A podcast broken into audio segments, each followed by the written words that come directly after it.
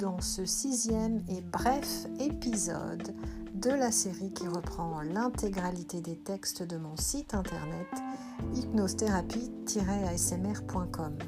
Et dans l'ordre du menu, ce sixième épisode s'intitule Hypnol's Art.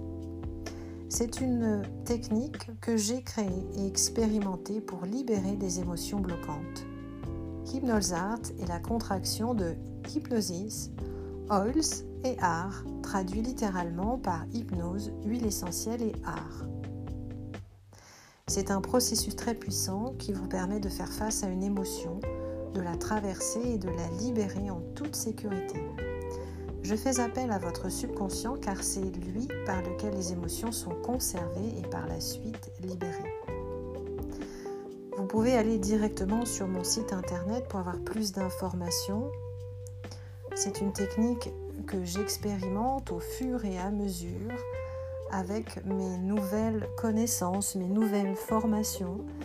J'ai ajouté une base énergétique à cette technique, c'est-à-dire que j'utilise euh, des bases de shiatsu, de code émotionnel pour pouvoir nettoyer à la fin de la séance au niveau énergétique. Pendant la séance, disons au début de la séance, je contacte d'abord votre inconscient